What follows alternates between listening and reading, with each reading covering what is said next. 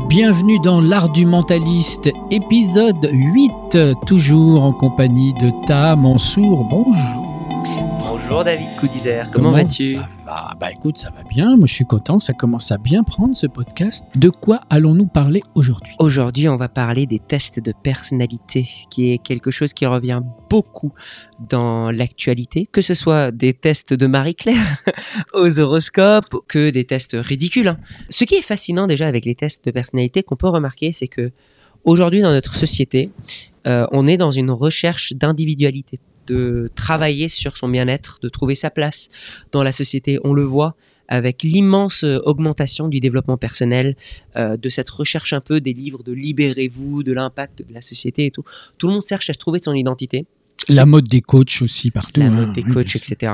Et en fait, Devenir drôle, le, la meilleure version de moi-même. hein, devenir la meilleure ça. version de moi-même, se libérer de la prison de son corps, etc. Ce qui est drôle, mine de rien, c'est que les gens deviennent eux-mêmes, entre guillemets, quand on leur attribue une case. Ça paraît très contradictoire, mais en fait, c'est le cas des horoscopes euh, et c'est le cas de tous les tests de personnalité. Pourquoi ça marche tant?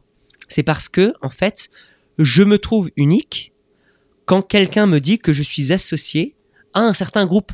Et du coup, je me dis que ah, j'appartiens à ce groupe-là. Je suis différent des autres de la société, mais j'appartiens à ce groupe. Et c'est pour ça qu'il y a une vraie recherche derrière. Donc, un des tests que l'on voit le plus aujourd'hui, c'est ce qu'on appelle le MBTI.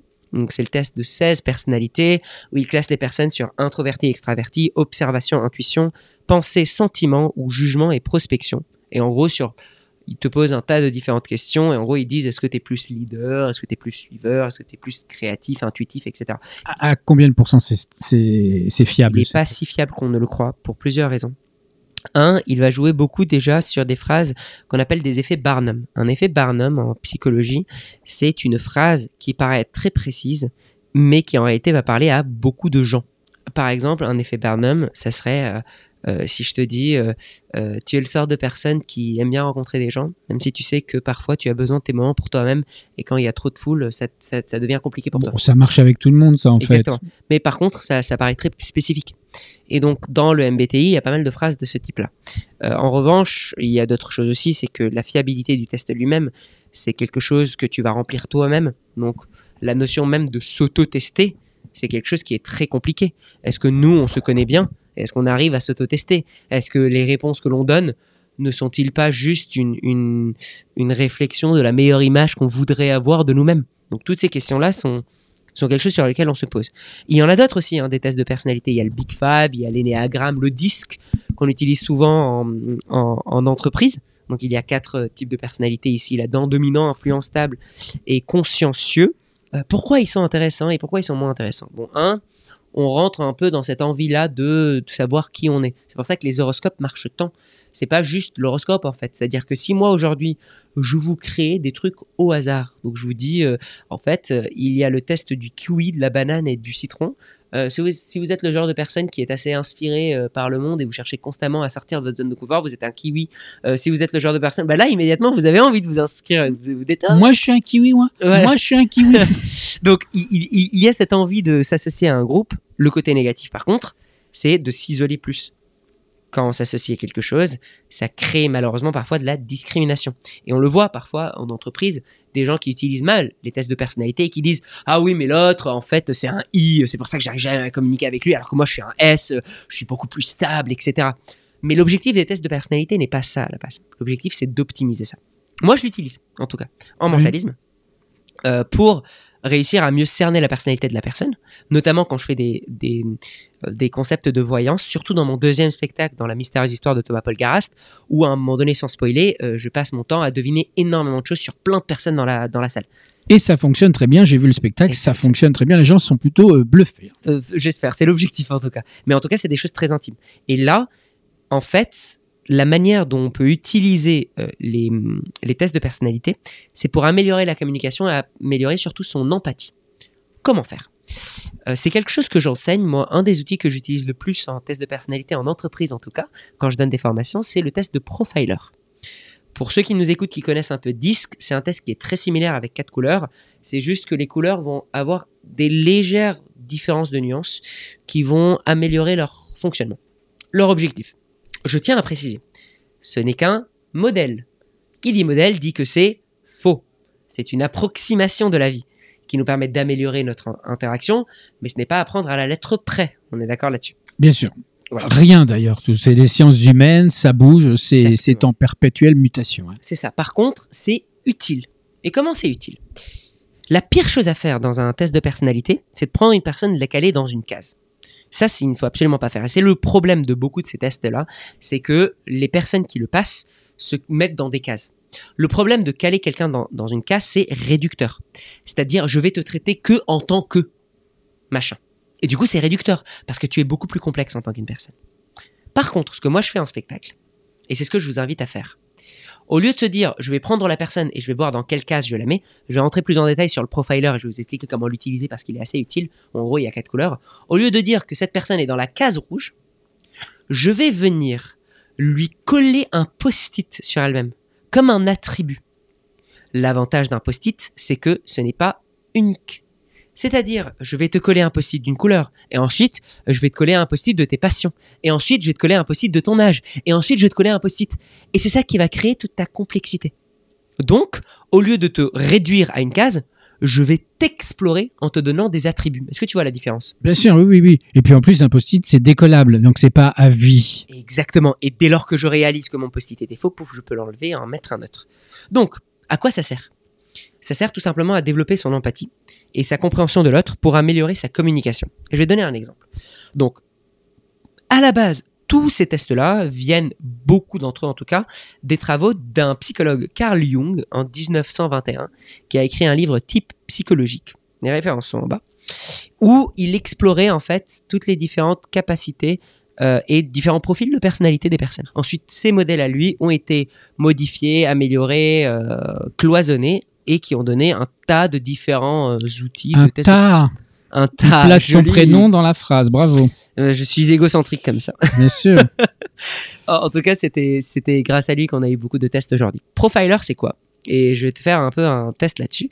C'est un outil que j'utilise beaucoup en formation qui est très utile du coup pour euh, améliorer sa communication. Il y a quatre couleurs rouge, bleu, vert, jaune. Je tiens à préciser euh, je vais dire une phrase qui est très belle et poétique. Nous sommes tous des arcs-en-ciel. Nous ne sommes pas Oh, associés. cœur avec les doigts. Cœur avec les doigts, c'est ça. Euh, nous ne sommes pas tous une seule couleur. Par contre, ce que le modèle dit, c'est que dans un contexte donné, une certaine personne va avoir un certain attribut particulier, une certaine couleur dominante. Donc, les quatre couleurs sont d'abord le rouge, ça va être les personnes qui vont s'intéresser à la direction, l'objectif, le vers où. Ça va être euh, en général les, personnalités un peu leaders, un peu comme Napoléon, euh, qui vont euh, se poser la question de l'objectif lointain. Par exemple, un stagiaire qui serait rouge, qui rentre dans une entreprise pour la première fois, pourrait dire un truc du style Ah ouais, c'est génial le boulot. Nous, notre objectif, c'est que dans, dans 10 ans, on ait révolutionné le. on ait créé une toute nouvelle voiture et une, une- une voiture qui soit super électrique et tout. Ça va révolutionner le monde de euh, l'industrie automobile. Là, c'est un discours rouge. Donc, c'est un questionnement sur l'objectif. C'est Elon Musk qui est rouge. Ouais, par exemple. Voilà. Très bon exemple. Bah, tu sais quoi, à chaque fois que je vais créer une couleur, tu vas me donner un exemple pour voir euh, si tu vois bien la couleur. Ensuite, nous avons les jaunes. Les jaunes vont être les personnes qui vont s'intéresser aux autres personnes avec qui ils travaillent. L'objectif n'est pas. Ils ne sont pas intéressés par l'objectif, mais les personnes, l'entourage, l'environnement, le contexte. Par exemple, un stagiaire euh, jeune qui travaillerait dans la même entreprise pourrait dire un truc du style Ah, franchement, euh, l'entreprise est géniale. En fait, c'est une start-up, ils sont tous jeunes, ils ont une vingtaine, une trentaine on s'entend super bien juste après le boulot, on discute après des prochains projets et tout. Il y a une très bonne énergie, on est dans une entraide. Tu vois un peu ça, c'est un profil jeune. T'as un exemple? Peut-être Xavier Peut-être Niel. Xavier Niel. Ensuite, nous avons le vert. Le vert, ça va être les questions autour de la valeur, du pourquoi je fais ça. C'est des questions de valeur humaine, mais ça va être aussi de l'éthique. Par exemple, quelqu'un qui euh, qui serait vert, qui travaillerait dans cette même entreprise, un stagiaire euh, pourrait dire alors ouais franchement c'est génial. Nous notre objectif en fait c'est vraiment d'améliorer euh, le moyen de, déplacement pour la majorité de la population, pour casser les séparations sociales qu'il peut y avoir entre les riches et les pauvres et de créer une voiture abordable par tous. Ça, c'est des valeurs. Donc la personne ne va pas s'intéresser, contrairement au rouge, à l'objectif physique, mais au pourquoi il fait ce qu'il fait. T'as un Ma exemple voisine du dessous. Bah, Ta voisine du dessous, par exemple. Ok, tu sens qu'elle est très im- impliquée valeur. Très verte. Très verte, bah, très bien. Et pour terminer, nous avons les bleus. Euh, le bleu va être une couleur, euh, les personnes qui vont réfléchir de manière très algorithmique. C'est-à-dire la question qu'ils se posent, c'est le comment, quelles sont les étapes à suivre, la Mm. procédure à suivre. Euh, un exemple toujours, un stagiaire qui serait bleu, qui rentrerait dans une nouvelle entreprise, pourrait dire franchement l'entreprise est géniale, euh, tous les débuts de semaine on se fait une réunion euh, pour se caler exactement les tâches à faire. Moi dès lors que je suis rentré, on m'a clairement donné euh, les objectifs à suivre, les choses à faire dans ma journée. C'est très calé 9h 18h, je déborde pas et donc ça me permet moi-même de gérer ma vie à côté. Ça ça va être un raisonnement bleu. Donc ce qui compte pour cette personne-là, ça va être les étapes à suivre. Est-ce que ça te paraît clair les quatre couleurs? Oui, oui, il faut, il faut encore une fois de l'entraînement. Je pense qu'il faut faire un petit tableau, un document PDF qu'on pourrait éventuellement mettre en dessous. Bien sûr. Avec les quatre couleurs, donc je répète rapidement, le rouge c'est l'objectif, c'est le vers où. Le jaune c'est le avec qui, c'est avec qui je travaille. Le vert c'est le pourquoi, les valeurs. Et le bleu c'est le comment, la procédure. Alors, quand on sait ça, qu'est-ce qu'on en fait? Donc je rappelle, l'objectif n'est pas de caler une personne dans une case. L'objectif c'est plutôt de lui donner des attributs. Mais quelqu'un qui va être à tendance rouge, qui va parler avec quelqu'un à tendance verte, eh bien ils vont avoir du mal à communiquer. Par exemple, on le voit. Supposons qu'on a des amis qui vont euh, en camping. Quelqu'un de rouge pourra dire à, l'autre, euh, euh, ou, alors, tenez, un, rouge qui discute avec un bleu. Le rouge pourrait dire, bah tiens, viens, euh, on va en camping, euh, on, va en Ardèche, ça va être chouette pendant euh, trois jours. Et le bleu, il fait, euh, oui, ok, mais du coup, on sera combien? 5, 6 On va prendre une voiture ou un van? Et l'autre, il je dis, ah bah c'est pas grave, t'inquiète, on va prendre la voiture, on verra sur le moment. Et le bleu, il fait, ok, euh, est-ce que vous avez déjà prévu des activités? Et Ça va être pourra- compliqué ce week-end, je le sens déjà. ah bah voilà. Et le rouge, il va faire, mais non, mais t'inquiète pas, on va improviser. on- L'objectif, c'est juste qu'on aille là-bas et on verra ce qu'il y a sur le moment. Et il fait, le bleu, il fait, bah d'accord, ok. Mais du coup, si tu veux, moi, je peux prendre mon sac à dos, comme ça.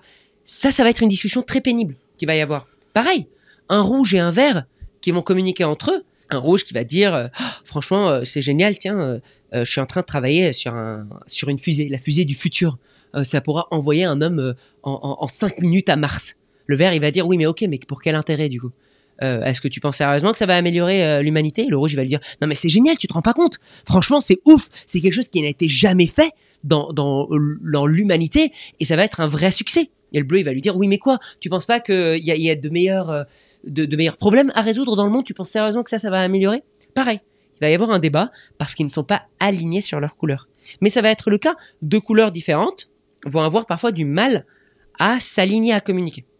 Je précise, nous avons tous un tas de différentes couleurs, mais en fonction du contexte, il va y avoir certains contextes qui vont nous mettre dans telle ou telle couleur. On, on est finalement les quatre couleurs, mais à des moments différents. Exactement. Et en général, on va avoir une tendance majoritaire. Exemple, moi, je sais que je suis à tendance rouge-jaune. C'est-à-dire que je suis à peu près entre les deux. Euh, moi, ce qui compte pour moi, c'est l'objectif. C'est-à-dire ce qui me fascine, c'est vraiment l'objectif long terme. Et avec qui je travaille. Je suis très empathique et ça me développe un jeune. Par contre, je sais très bien que si tu me donnes une tâche, je n'ai absolument aucune envie de la faire.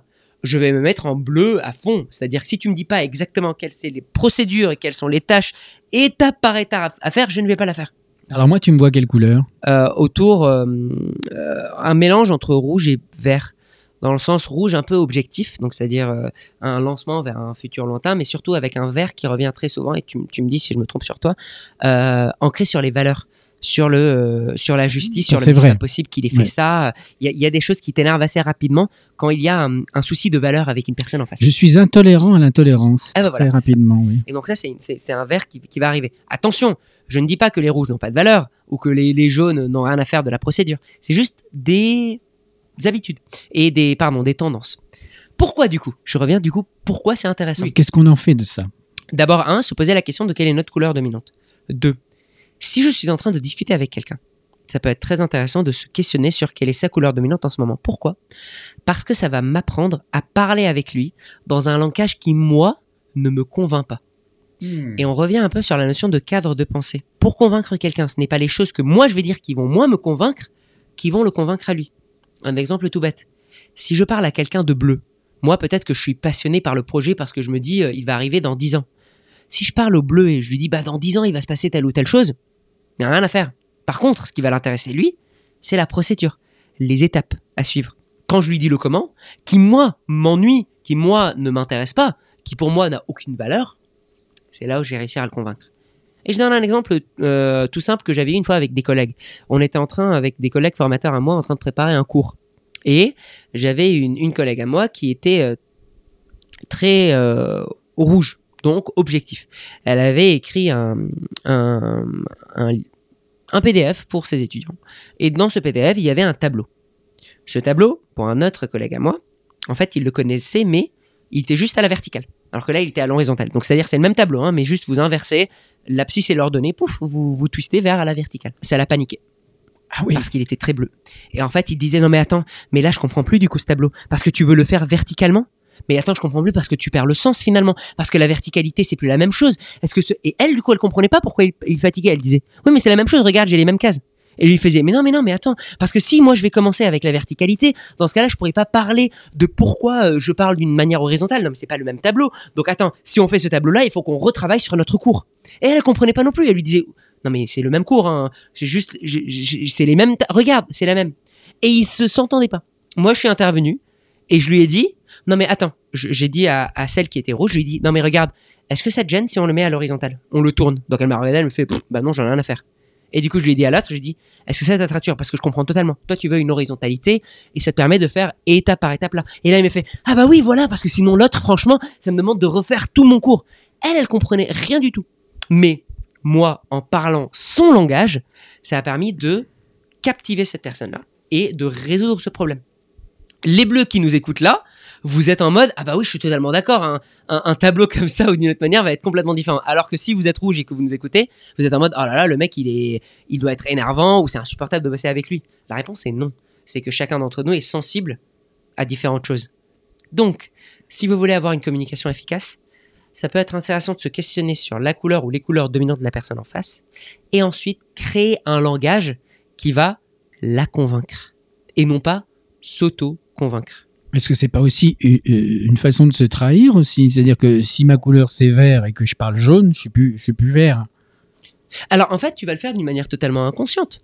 C'est-à-dire, si toi tu, si toi tu es vert et tu connais pas cet, cet outil-là, tu vas juste raisonner d'une telle manière. Mais c'est une forme de manipulation malgré tout, Non, une forme d'influence. d'influence. Une forme d'influence, tout simplement parce que, influence. en fait, c'est c'est une forme de d'adaptation à l'autre, c'est tout. C'est-à-dire que tout tourne autour de nous en général et on a l'impression que les choses qui nous convainquent convainquent les autres. Et on revient sur la notion de cadre de pensée. C'est pas parce que tu as lu un article euh, qui t'a convaincu que ça va convaincre une autre personne. Par contre, en t'adaptant à la personne en face, c'est là où tu vas réussir à, euh, à, l'influencer de manière efficace. Et en fait, ça développe l'empathie. L'empathie. Mais c'est vraiment la base, l'empathie. hein. Quand on parle de deux personnes qui se parlent, même des animaux, l'empathie, ça résout beaucoup de problèmes quand même Absolument. de communication. Pour définir d'ailleurs quelque chose, pour, et on pourra terminer là-dessus, l'empathie et non pas la sympathie. La sympathie, c'est je comprends et je suis d'accord et je ressens avec lui. L'empathie, c'est je comprends ce que ressent la personne en face et pourquoi elle la ressent, point barre. Ça ne veut pas dire que je suis d'accord. Je peux avoir de l'empathie pour un tueur en série. Ça ne veut pas dire que je suis d'accord avec ce qu'il fait. D'ailleurs, les négociateurs euh, du FBI et du GIGN, etc., la première étape quand on étudie leur formation et eux ce qu'ils étudient, première étape à apprendre, c'est avoir de l'empathie pour la personne en face. Donc en fait, en face d'eux, parfois, ils ont des terroristes qui ont tué des gens, qui ont décapité des, des mecs et qui, qui prennent du plaisir à, à faire du mal aux gens. Par contre, ils vont pas réussir à communiquer avec eux de manière efficace et négocier s'ils ne sont pas en empathie, s'ils font pas un effort minimum de comprendre. Comprendre ne veut pas dire accepter, c'est important, effectivement. Et du coup, si je comprends comment tu fonctionnes, eh bien, je vais me forcer à fonctionner comme toi pour te transmettre les messages que je veux te transmettre. Donc là, par exemple, dans la discussion entre les deux, moi, mon objectif, c'est que le cours se passe bien. Et tout le monde, leur objectif, c'était que le cours se passe bien. Donc, on va apprendre à s'adapter à la personne en face. Et donc, pour terminer, un petit tips. Le tips, le, Le tips. tips. Euh, au lieu de vous dire euh, que je vais essayer de me convaincre, essayez d'être aware, on va dire, et conscient de la personne en face, et essayez de vous forcer, et c'est un vrai, un vrai effort, de parler d'une manière qui vous-même ne va pas vous convaincre. Ça va demander de l'entraînement, mais c'est de l'entraînement que vous pouvez faire de tous les, tous les jours. C'est-à-dire qu'il va y avoir des moments où vous allez parler. Au début, ça va être très bizarre. Parce que vous allez dire des phrases qui pour vous n'ont pas de sens, qui n'ont aucun intérêt. Mais vous allez voir très rapidement que si vous êtes aligné avec la personne en face, la personne en face va les accepter. Alors que pour vous, un tableau vertical ou horizontal, ça ne change strictement rien. Ah, bien joué, bien joué. Ben, on va essayer ça. Euh, merci beaucoup, Tara. Avec plaisir. C'était encore un, un épisode très surprenant et très enrichissant. Et la semaine prochaine, on a une belle surprise qui nous attend. Absolument. J'ai le plaisir euh, d'accueillir et d'inviter euh, un très bon ami et collègue mentaliste à moi, Léo Brière. Ah, l'expérience interdite, c'est son spectacle euh, qui, se joue en ce moment à Paris et en tournée. Ce qui est intéressant avec Léo Brière, c'est pour ça que je voulais l'inviter, c'est euh, sa recherche vraiment du grandiose. Il y aura du dos. Merci Ta. Merci, Rendez-vous la semaine prochaine À avec bientôt. notre invité. Ciao ciao.